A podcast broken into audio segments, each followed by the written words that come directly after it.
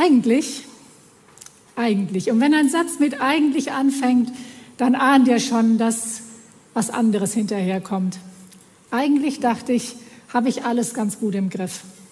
Und so ein zweiter Lockdown, den werde ich auch irgendwie handeln. Das Frühjahr, als der erste Lockdown war, war relativ easy. Darf man vielleicht nicht so laut sagen, aber wir konnten vieles aufarbeiten. Ein bisschen Ruhe, so ein Gang runter, tut eigentlich auch ganz gut. Und Weihnachten, ganz ehrlich, Weihnachten habe ich auch schon ganz anders erlebt. Weihnachten anstatt mit, Glocken, mit Glockengebimmel und mit dem schönen Weihnachtspunsch und irgendwie so nettes, harmonisches Beieinandersein, habe ich schon mit dem Muezzinruf erlebt. Also war nicht so, wo ich dachte, das wird mich jetzt so vom Hocker hauen, wenn jetzt die Weihnachtsmärkte zugemacht werden. Und dann hat es mich letzte Woche erwischt. Zuerst wurde der Open-Air-Gottesdienst abgesagt. Vielleicht nicht ganz überraschend, aber weil wir uns innerlich schon sehr damit beschäftigt hatten und auch Leute eingeladen, war das schon echt eine Enttäuschung. Das nächste waren dann meine Eltern, die wir Weihnachten nicht sehen werden.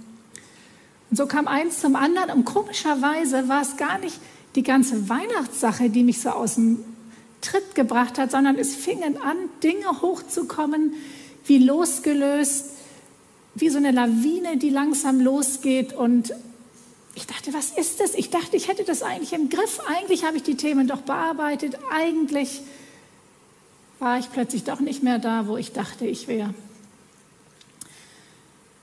Ich weiß nicht, wo, wo du gerade stehst, wie dein vierter Advent aussieht, wie diese Vorweihnachtszeit von dir emotional gestaltet ist. Vielleicht bist du jemand von den Menschen, die sagt, oder der sagt, ach ja, weißt du was, ich bin da so ein bisschen abgeklärter, ähm, könnte alles schlimmer sein, machen wir mal das Beste raus. Oder wie ich es von vielen mitkriege, voller Angst. Angst, was ist, wenn ich mich doch anstecke, wenn jetzt vielleicht nochmal eine Mutation kommt? Was ist, wenn ich meine Eltern gar nicht mehr sehen werde? Ich arbeite im Altersheim und diese Ängste sind da. Was ist, wenn sie vielleicht in der Zeit sterben? Was ist, wenn ich meine Kinder nicht mehr sehen kann? Meine Enkel groß werden und ich irgendwie so eine Phase verpasse? Vielleicht bist du auch ganz zuversichtlich. Weißt du was? Gott hat alles im Griff. Ich weiß, es kann nichts passieren, was nicht wirklich von Gott gewollt ist. Und ähm, ich weiß, es wird alles gut werden. Vielleicht bist du so jemand. Vielleicht von jedem so ein bisschen. Mal so eine Phase, abgeklärt, voller Angst und dann wieder ganz zuversichtlich. Als ich so mich betrachtet habe, zu sehen, was mit mir so abgeht, finde fand ich sehr spannend, so wie immer eigentlich, dass ich dann anfange, in die Bibel zu gucken, zu sehen, wie sind Menschen umgegangen, wenn, es, wenn ihnen der Boden ein Stück unter den Füßen weggezogen wurde, wenn alles gar nicht mehr so ist wie erwartet. Wenn alles nicht mehr so wie erwartet. Und da liegt eine Person ganz nah an Weihnachten. Und es ist keine Überraschung, ich werde über Maria reden. Maria die Frau, die vielleicht in der Weihnachtsgeschichte inzwischen manchmal mehr im Fokus ist als das Kind, um das es eigentlich gehen sollte. Wer war Maria? Maria, eine junge Frau, eine Teenagerin. Man weiß nicht so genau, wie alt sie eigentlich war. Vielleicht 13, vielleicht 14, vielleicht 15, vielleicht 16, auf jeden Fall im besten Teenageralter. Zu dieser Zeit wurden Mädchen in diesem Alter auch verheiratet. Ähm, das war nicht unüblich, ist in vielen Ländern der Welt immer noch so und fast immer mit einem älteren Mann, weil dieser Mann ja schließlich die Familie versorgen musste. Er musste der Familie vorstehen und von daher war meistens das Altersgefälle etwas größer. Ihre Herkunft war eher ärmlich. Das Städtchen oder war es ein Dorf, wir würden heute wahrscheinlich sagen, es war ein Dorf, war er ärmlich und die Rolle von Maria war sehr festgelegt. Maria war eine Frau, eine Frau hatte den Haushalt zu führen, kochen, waschen, ich glaube, bügeln war noch nicht so angesagt. Sie hatte bestimmt einige Geschwister, um die sie sich kümmern musste und sie wurde vorbereitet auf diese Rolle als Ehefrau und als Mutter. eigentlich sehr klar definiert, was ihre Aufgaben sein werden. Und was noch ganz klar war, dass eines nicht ging, dass man vorher schwanger wurde oder dass man dabei erwischt wurde, wie man Dinge tat, die unsittlich und ungebührlich waren. Nazareth, hatte ich gesagt, war ein Dorf und man wusste über alles Bescheid, man wüsste über jeden Bescheid, so ist es in guten Dörfern außerdem immer noch. Und alle wussten, dass Maria mit Josef verlobt war. Und dann hatte man immer so einen besonderen Blick auf diese junge Frau, vielleicht sehr hübsch, wissen wir aber auch nicht, das ist jetzt so meine Vermutung. Wahrscheinlich aber in Vorfreude auf diese neue Aufgabe, auf Ehefrau zu sein und Familie irgendwann zu, zu sein. Und Maria wusste, alles war okay, aber man musste rein in die Ehe gehen. Und das war nicht groß ausgesprochen, das wusste man.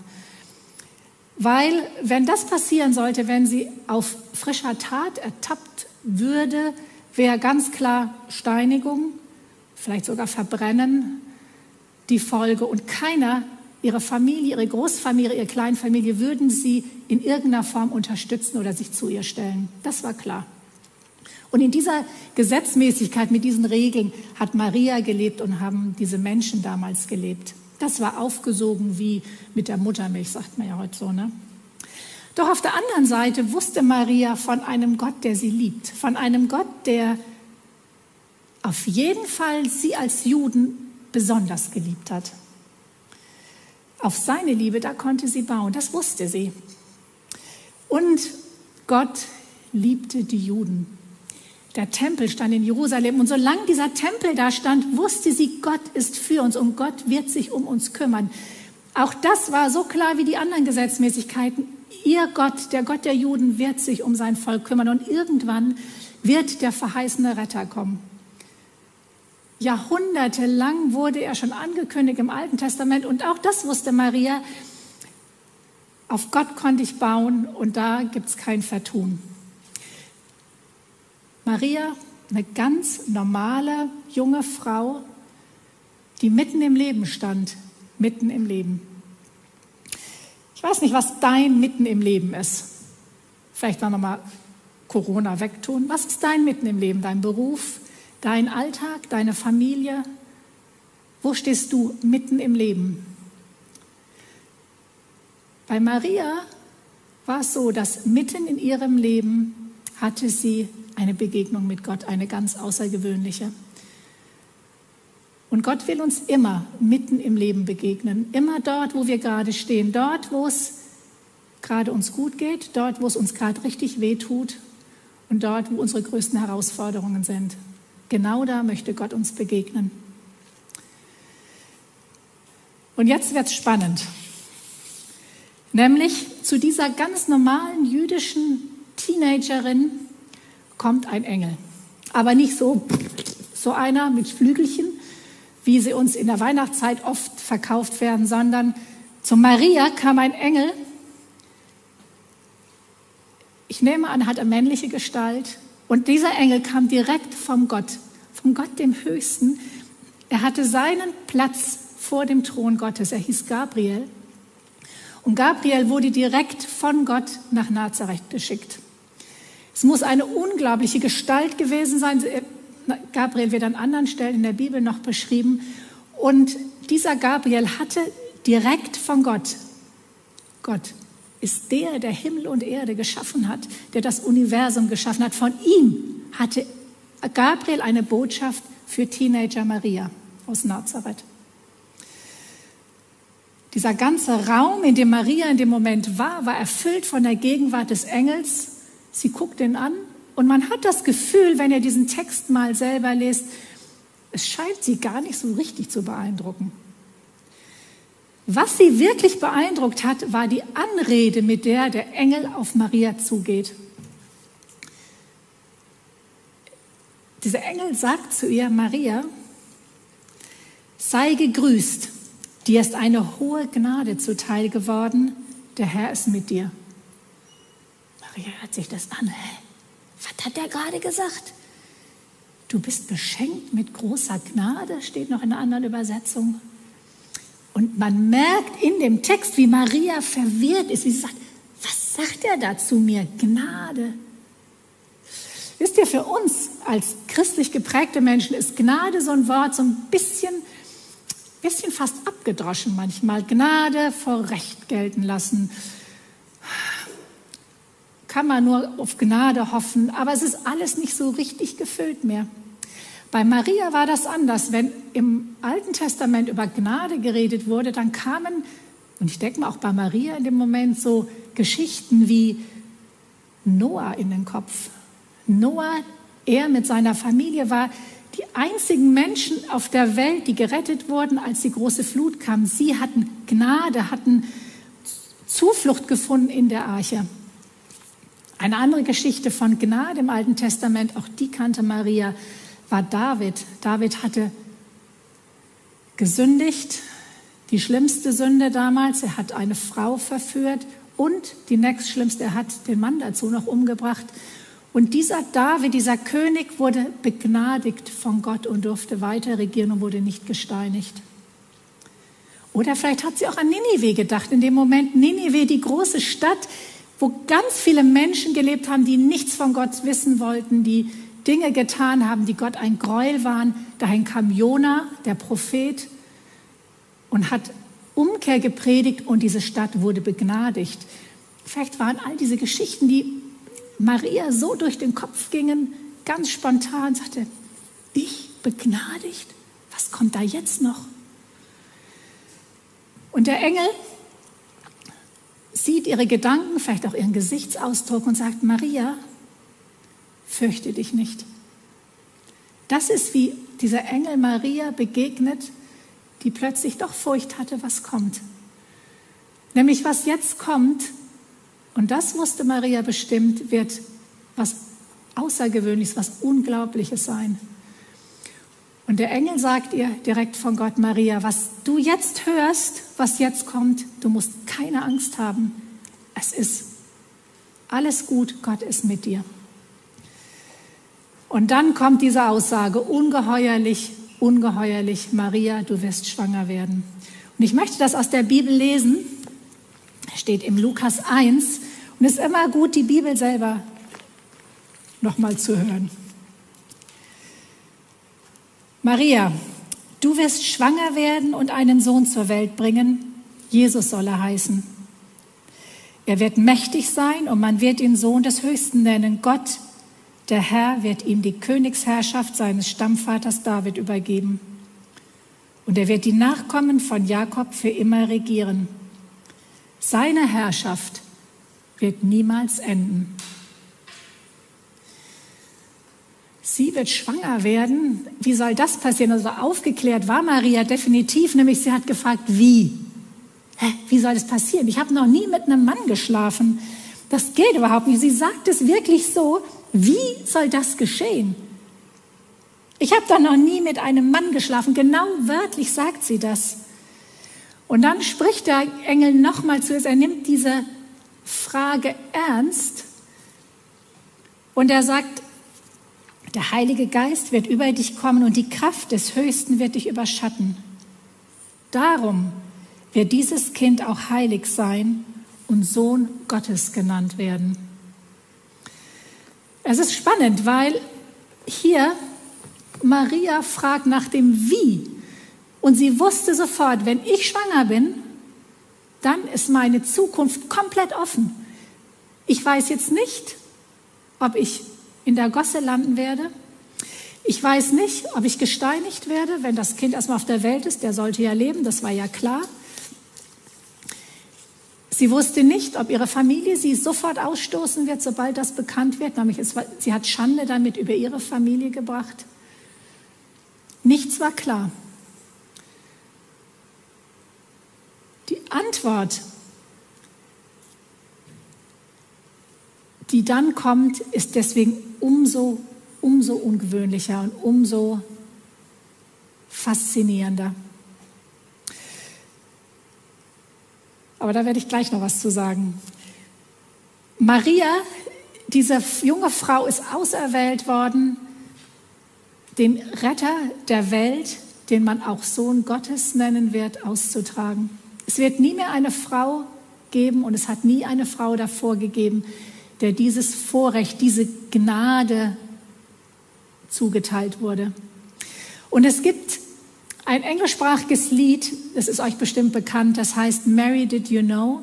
Und da wird in dem Text immer wieder gefragt, Maria, hast du eigentlich gewusst, als der Engel dir das sagte und als dein Baby dann geboren wurde, dass dieses Kind, dieses Baby Blinde sehend machen wird? Wusstest du eigentlich, dass Taube wieder hören können, wenn er die Hände auf die Ohren legt?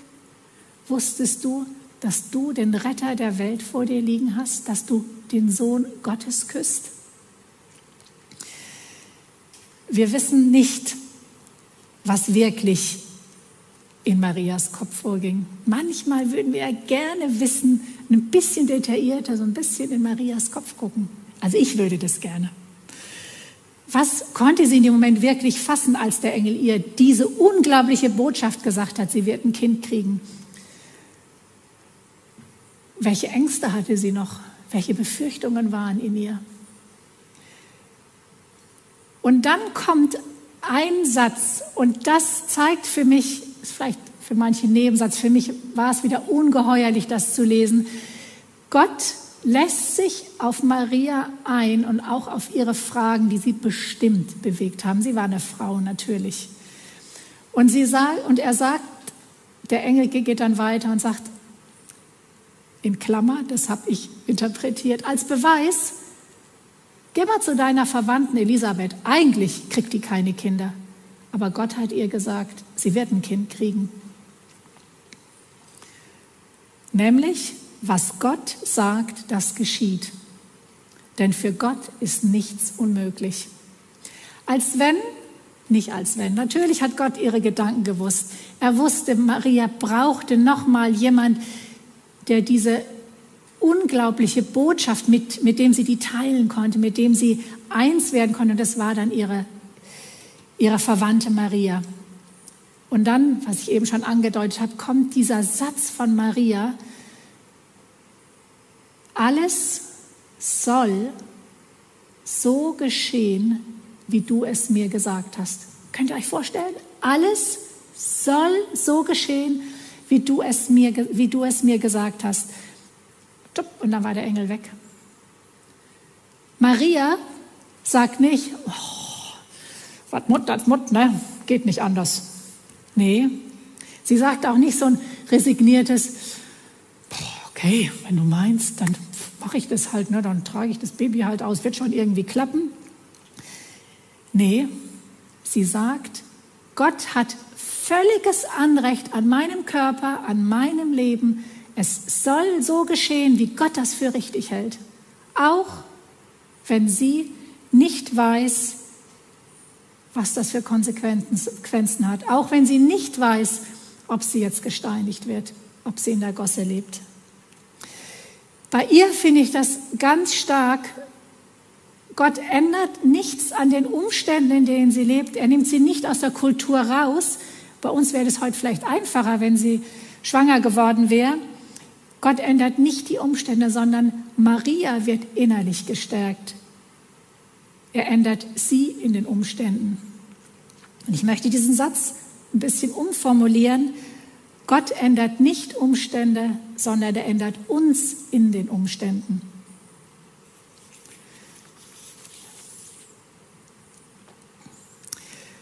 Maria lebt dieses Vertrauen zu Gott.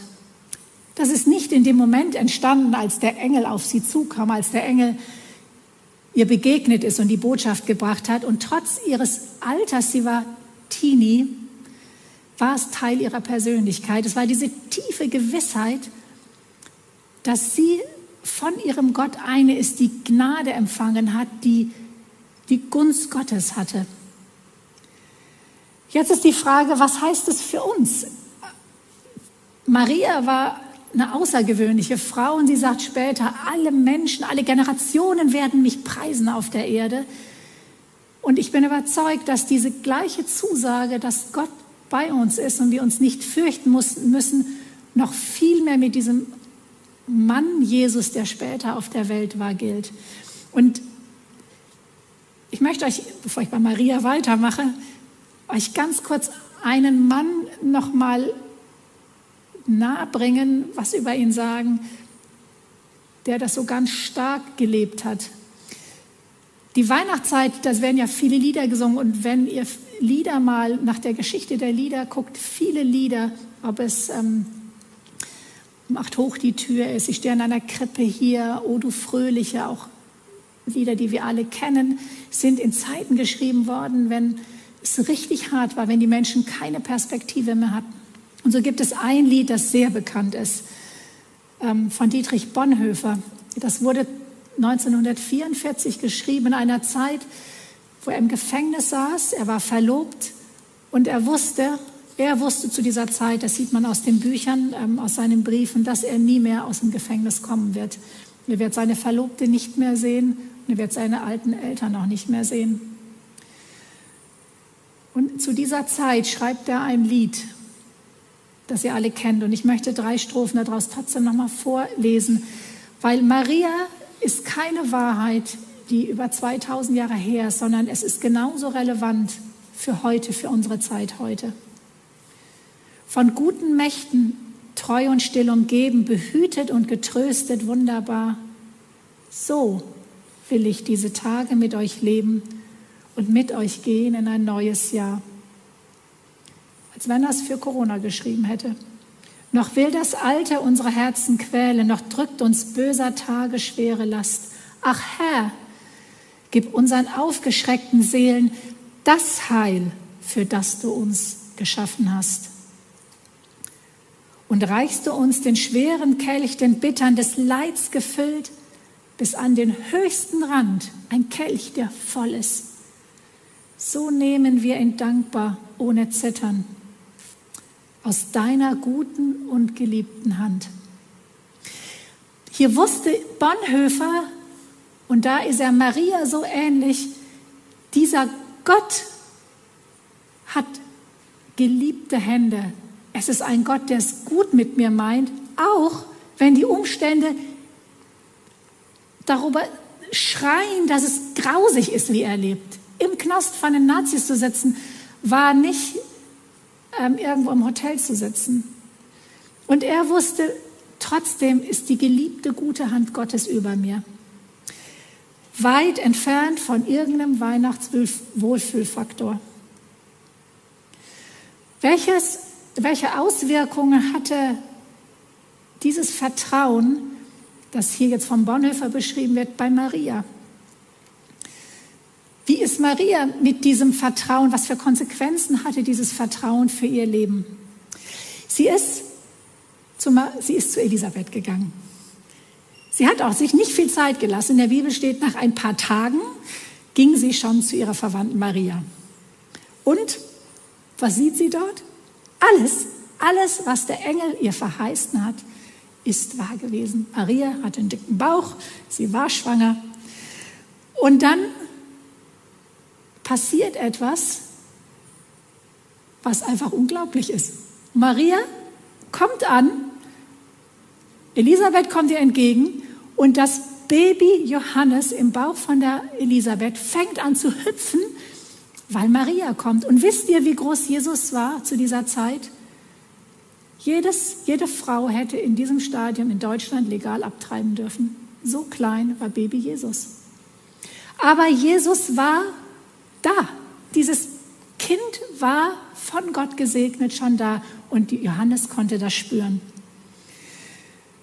Unglaublich. Und dann bricht es aus Maria heraus. Meine Seele erhebt den Herrn und mein Geist jubelt über Gott, meinen Retter. Man hat das Gefühl, jetzt, es ist alles bestätigt, der Restzweifel ist weg. Es ist alles wahr und was Gott sagt, wird er tun. Und noch immer weiß Maria nicht, wie diese Geschichte ausgeht. Sie weiß nicht, ob Josef sich zu ihr stellen wird. Sie weiß es nicht aber die Gewissheit, dass Gott Gott ist, dass Gott die sie schwache Maria hochhebt, dass er das möglich macht, was kein Mensch für möglich sich zu vorstellen vermag. Diese Gewissheit hat sie und ihr fallen die Dinge aus dem Alten Testament ein und sie sagt sie in einer Hymne der Maria. Unglaublich. Es ist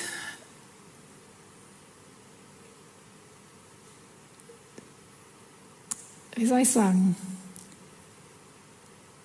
man liest diese Geschichte von Maria, wie sie Gott anbetet, und wir kennen das Ende der Geschichte. Wir wissen, dass Maria ihr Kind in Todesgefahr sehen wird, soll umgebracht werden. Wir wissen, dass Maria Flüchtling in Ägypten sein wird. Wir wissen, dass sie ihr Leben lang unter Herrschaft vom römischen Reich leben wird.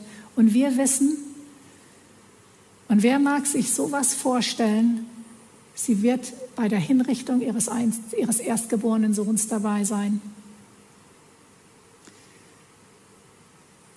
Das ist die Wahrheit. Doch Maria hält ihr Leben lang an, dieser, an diesem Vertrauen, Gott kann. Mit meinem Gott darf ich unterwegs sein. Ich muss keine Angst haben. Da hält sie sich dran fest.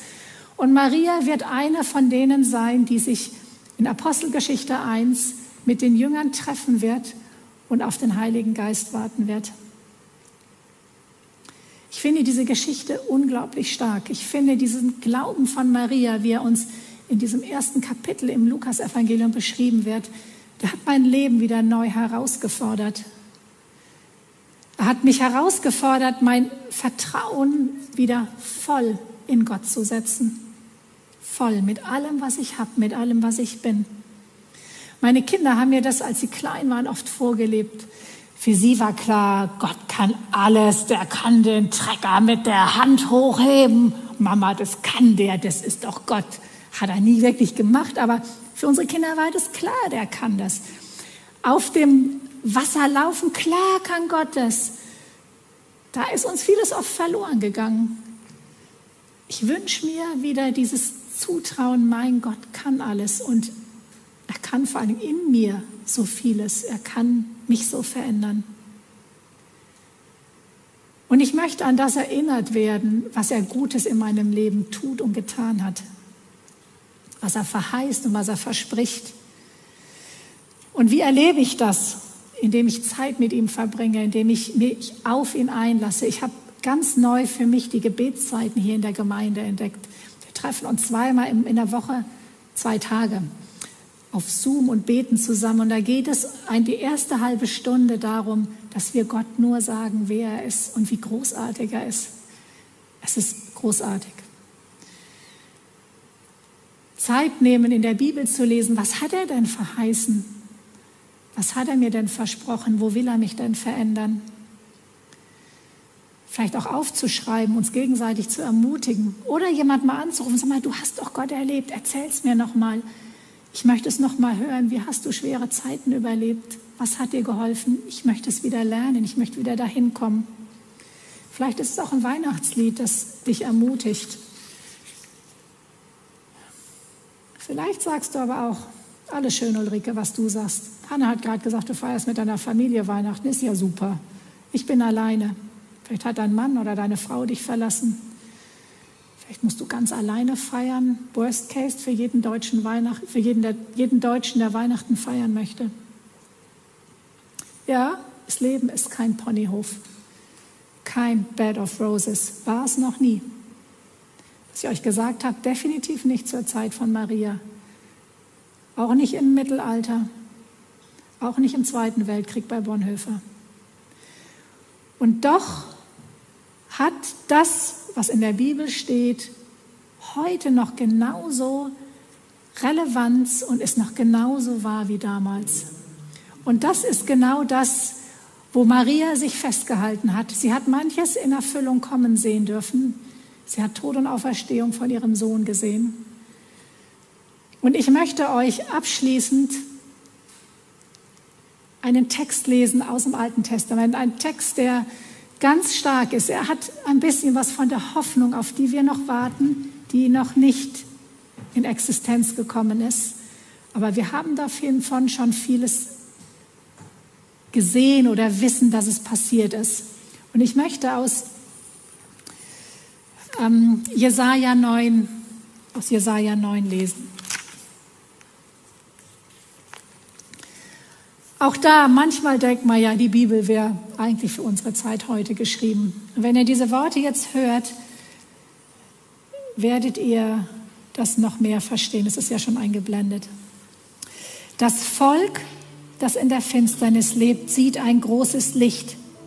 Hell strahlt es über denen auf, die ohne Hoffnung sind. Ihr Hoffnungslosen, es gibt Hoffnung. Die Soldatenstiefel, die beim Marschieren so laut dröhnen und all die blutverschmierten Kampfgewänder werden ins Feuer geworfen und verbrannt. Darauf hoffen wir noch. In vielen Ländern ist das noch nicht Wahrheit. Das ist Wahrheit, was jetzt kommt. Denn uns ist ein Kind geboren, ein Sohn ist uns geschenkt. Er wird die Herrschaft übernehmen. Man nennt ihn wunderbarer Ratgeber, starker Gott, ewiger Vater, Friedefürst. Er wird seine Herrschaft weit ausdehnen und dauerhaften Frieden bringen. Auf dem Thron Davids wird er regieren und sein Reich auf Recht und Gerechtigkeit gründen, jetzt und für alle Zeit. Der Herr, der allmächtige Gott, wird dies eintreffen lassen leidenschaftlich verfolgt er sein Ziel. Das ist die Wahrheit. Und die kann uns niemand nehmen. Und ich wünsche euch in, dem, in diesem Sinn ein gesegnetes, eine gesegnete Restweihnachtszeit. Es ist wahr. Haltet euch dran fest. Vertrauen wird immer beschenkt.